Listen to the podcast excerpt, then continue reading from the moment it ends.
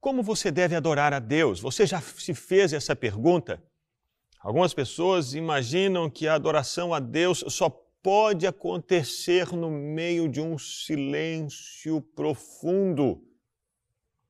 Outras pessoas imaginam que a adoração a Deus deve ser feita com os melhores instrumentos musicais e de tal maneira que eles sejam tocados com aquela plena harmonia, quase uma sinfonia. Outras pessoas entendem que a adoração a Deus ela deve ser feita por meio de serviço. Elas dizem, eh, não apenas com a boca, mas com as mãos, e assim eu adoro a Deus. Outras pessoas eh, dizem que elas devem adorar a Deus com os instrumentos musicais, todos eles bateria, guitarra, violão, todos, todos, todos, porque Deus é digno de receber o som de todos os instrumentos. A Bíblia nos mostra que devemos adorar a Deus com zelo. Paulo escreve aos Romanos, no capítulo 12, versículo 11: No zelo não sejais remissos. Essa palavra zelo significa paixão. Na paixão não sejais comedidos, não sejam limitados nessa paixão, nessa expressão, nesse modo de adorar a Deus. Você já viu como as pessoas adoram a bola no futebol? Quando dois times estão jogando e um dos times faz gol, toda a torcida se levanta com paixão, com zelo, com intensidade, com gritos, com brados, com energia, com força, com vigor, por causa de um time de futebol que não pode fazer absolutamente nada por elas e nem por ninguém. Será que não deveríamos adorar a Deus com igual paixão ou mais? Com muito mais paixão? Com certeza sim. E isso significa que devemos mostrar zelo paixão, ilimitação no nosso servir a Deus, com a nossa voz, com os nossos instrumentos, com a nossa música, com as danças. Devemos louvar a Deus com todo o nosso ser, com toda intensidade, porque Ele é digno e Ele deve ser adorado com zelo, com intensidade e com paixão, como nós conseguimos ouvir aí nessa canção.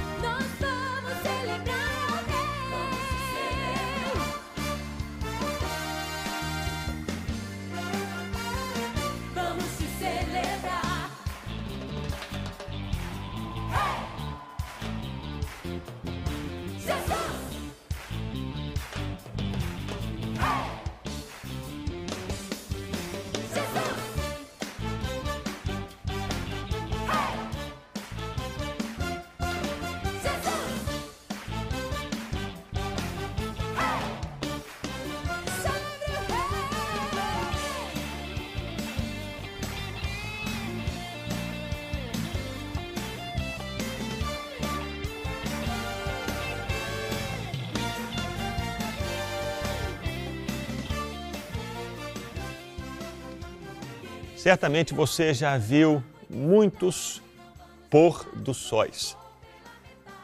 Muitos. E toda vez que admiramos um pôr do sol, o nosso coração se enche de ó, oh, de assombro, de espanto, de maravilhamento. A adoração a Deus deve nos levar a esse lugar de maravilhamento para com o Senhor Deus. Não pode ser algo mecânico, não pode ser algo no automático, precisa ser uma postura de coração movida por esse maravilhamento de quem Deus é. Que assim seja a sua adoração a Deus com intensidade e maravilhamento.